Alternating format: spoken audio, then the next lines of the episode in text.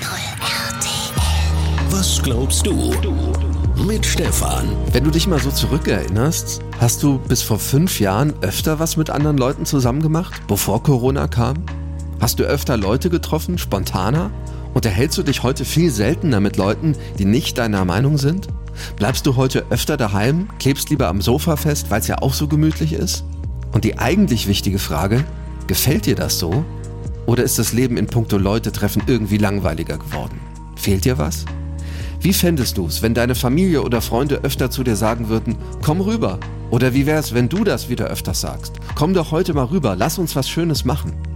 Seit Aschermittwoch bis Ostern ist traditionell Fastenzeit. Und wenn du willst, könntest du in diesen sieben Wochen etwas bewusst anders machen. Zum Beispiel sieben Wochen ohne Alleingänge. So heißt die bundesweite Fastenaktion der evangelischen Kirche dieses Jahr. Du kannst zum Beispiel starten mit der Frage, wer sind eigentlich die Menschen, mit denen du durchs Leben gehst? Und dann, wer davon sind deine Liebsten? Und wann hast du dich mit denen das letzte Mal richtig gut unterhalten, was richtig Schönes zusammen gemacht?